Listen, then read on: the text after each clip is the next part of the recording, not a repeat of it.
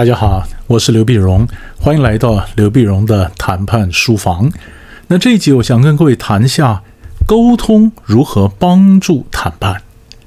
啊，沟通如何帮助谈判？因为好的沟通呢，它可以构成谈判的成功啊，它变成一个谈判成功的基石，或者是谈判成功的一个零组件啊，慢慢慢慢拼出来，拼出来，建构出来一个成功的谈判。但首先，我们先想先了解一下，沟通跟谈判是不一样的。虽然呃，有些教沟通的人呢，他喜欢讲说，哎呀，谈判呢也是沟通的一种形态，呃。不能说大错，可是你这样讲的话，就把沟通想讲的太大了，对吧？太广、太浮泛了啊。那基本上我们是认为是这样子，沟通呢，它是一个呃基础建设，它是一个基本功啊。那谈判呢，它是上层建筑，也就是呃，沟通跟谈判差别在哪里呢？就是会谈判的人他一定会沟通，但是会沟通的人他不见得会谈判。差在有没有一个战略布局啊？那么就好像我们讲说，会打篮球的人呢，他一定会运球上篮。可是你光会运球上篮的人呢，你不等于会打篮球，因为你没有一个战略嘛，你没有一个全场的布局嘛，啊，你没没有一个整体的关照嘛，所以这个东西是一个很大的差别，层次上的不同。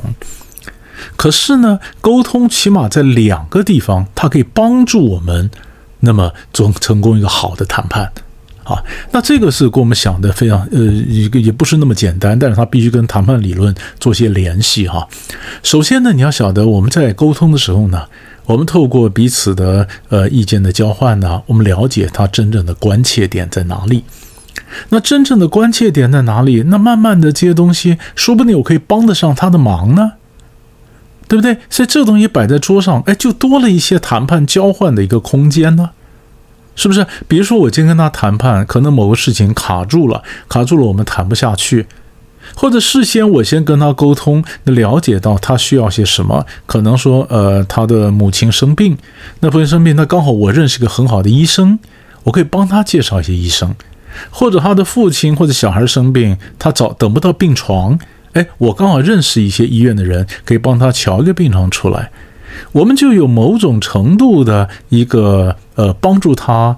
那你想想看，我帮助他，虽然我们常讲公私分明，但是你晓得公和公私和是很难分的，因为常常帮助他以后，就算他在谈判东西没办法让给我，他也起码比较容易告诉我说我哪个地方不符合他们的需求，卡在什么地方。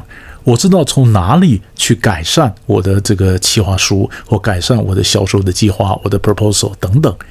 他如果关系不好，他不需要告诉我呀。可是他告诉我了，我就知道从哪里去改进嘛。所以很多东西是这样子，有了一个润滑剂。啊，那美国一些学者更讲说，有就明白讲说，那可以，那是那是可以有意无意的显性或隐性的某种挂钩交换嘛。那如果这方面让给我，那我那个什么东西就帮给你帮你，我帮你可能帮你的是私，那你让给我的可能是现在谈的公司里面的什么事情。哎，老美老美写的书也包括这个呀，包括这样子可以挂钩，但是它背后的一个大理论是什么呢？大理论就是，我们在谈判桌上尽量让我们是单呃，从单议题变成多议题，这才能交换。单议题的话，只有一个议题，那就两个人就对抗了，那就顶牛嘛，就是斗牛了嘛，是不是？所以拿个例子来讲，你先跟老板谈判，我们是谈待遇，不是谈工资。如果是谈工资，我就跟老板两个人在较劲了。对吧？我跟他较劲，较劲嘛，他要不然就让，不然的话我就不干或者怎么样。我们谈工资，那我们两个就只有不是你输就是我输嘛，是不是？可是我们总希望把它扩大变成待遇嘛。待遇当然不全是工资啦，待遇包括各种福利啊、津贴啊、假期啊、保险呐啊，那么各种比如说学费的补助啊啊，嗯，教育培训呐。比如说，我也许没办法给你加薪，可是我给你送你到法兰克福、到纽约去参加某种的培训啊，等等，这里面很多东西就可以交换的嘛，是不是？那我拿这个，但是换那个，它可以交换嘛？谈判讲的叫做 trade 嘛，交换嘛，多一体才能交换呢。那你说多一体怎么来呢？啊，一个就是我们今天把议题的疆界扩大，我们叫 issue boundaries，疆界扩大，容纳更多的议题。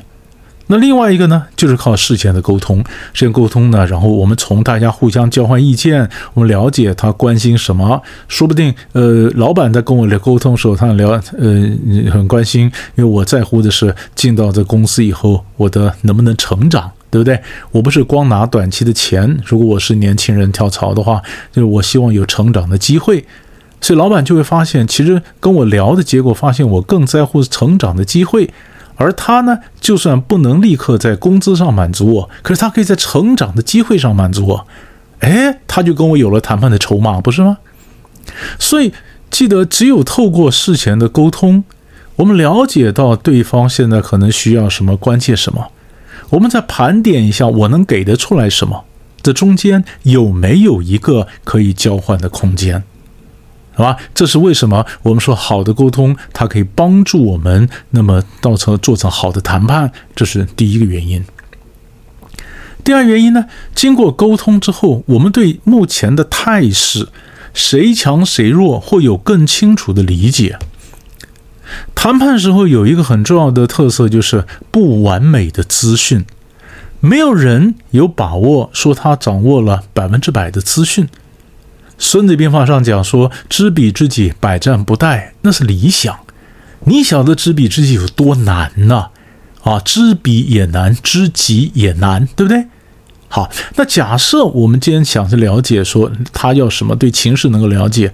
首先呢，我们必须晓得，很多人过去他可能有一厢情愿的想法，他说：“我知道的，他一定都不知道。”可是如果我觉得我知道的，他一定都不知道。那想法，那想太一厢情愿了。现在资讯如此发达，他怎么可能不知道呢？好，于是我们又想，我知道的，他一定都知道。把“不”那个字拿掉了，我知道的，他一定都知道。我也把自己给吓坏了，因为如果我起心动念，他都知道我要干什么，那我以后还玩什么呢？我什么都一想法，他马上就知道了嘛。所以，我们当然这也不对嘛。所以标准的讲法应该什么呢？应该是我知道的，他不一定都知道，对吧？本来我说我知道的，他一定都不知道，这是错的。然后你把“不”拿掉，就说我知道的，他一定都知道，那个又他那也不对。所以标准答案不是把“不”拿掉，而是把“不”这个字移到前面，他不一定都知道。因为不一定都知道，所以谈判才有所谓不完美的信息或不完美的资讯，对吧？那么常常有些东西，呃，我我我可能知道，或者我知道，但我不可能都都知道，也不可能都不知道一部分。所以在谈判过程里面，我们在做什么呢？我们在交换资讯。所以理论上，交换资讯叫做控制下的信息流动，或者控制下的资讯流动。你在控制下，你给他点资讯，然后我们互相交换。我决定说我要给他多少，我要让他知道多少，我要换出来多少。然后经过这资讯以后呢，彼此互相交换资讯以后，我才慢慢的恍然大悟：哦，原来我不像我自己想的那么强。或者我们交换多资讯，想了半天以后，我发现哦，原来我不像自己想的那么弱。比如说。我忽然发现他好像很有退路，哎，他好像对哪家公司哪个产品他很了解，或者说，哎，他其实也有很多备胎备案，不生产这个东西，还可以生产别的。结果经过一来一往、一来一往的资讯交换以后呢，我们很多的资讯慢慢慢慢出来，出来以后，我们才对眼前态势更了解，对权力的态势更了解。经过资讯，所以我常讲，那叫交织出来，像织布一样，一条一条资讯，慢慢慢慢织出来一个面。那那个面是什么呢？面就是我们的权力相对的权力关系。所以以前我以为我很强，所以我往往就不让步。后来慢慢这样来了以后，我心里悚然一惊，哦，原来我虚胖啊，我我我可能得让步啊。或者本来我以为我很弱，我被节节败退，这样一来一往以后，我发现，哎，我也没有我想的那么弱，所以这个认知慢慢慢慢的向现实去校正，对不对？我原来有一厢情愿的想法，用认知向事实去校正，校正以后呢，就会反映出来，我会修改我的谈判行为，可能由强硬变得比较有弹性，或者由步步步步就会这个一步一步的倒退，然后慢慢变得能够能够挺得住，能够坚守，不一定。所以这些都会影响到新一轮真的谈判。所以你说沟通跟谈判什么关系？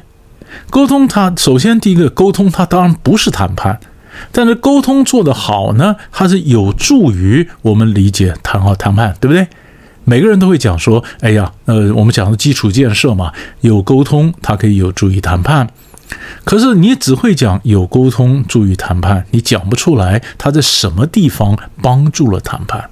所以我现在就告诉你两个地方帮助了谈判，一个呢，那就是让我们找到更多的议题可以挂钩、可以交换，他们因此就是活的。然后第二呢，经过彼此的来往，那么交换资讯以后，交织出来我们新的对彼此相互权力关系的认知。那认知以后，我才晓得我下一步该怎么去调整我的谈判的做法。所以这点来看。呃，虽然沟通不是谈判，但是沟通技巧还是我们得学习的，也是非常重要的。所以让各位参考一下，我们下一集再见。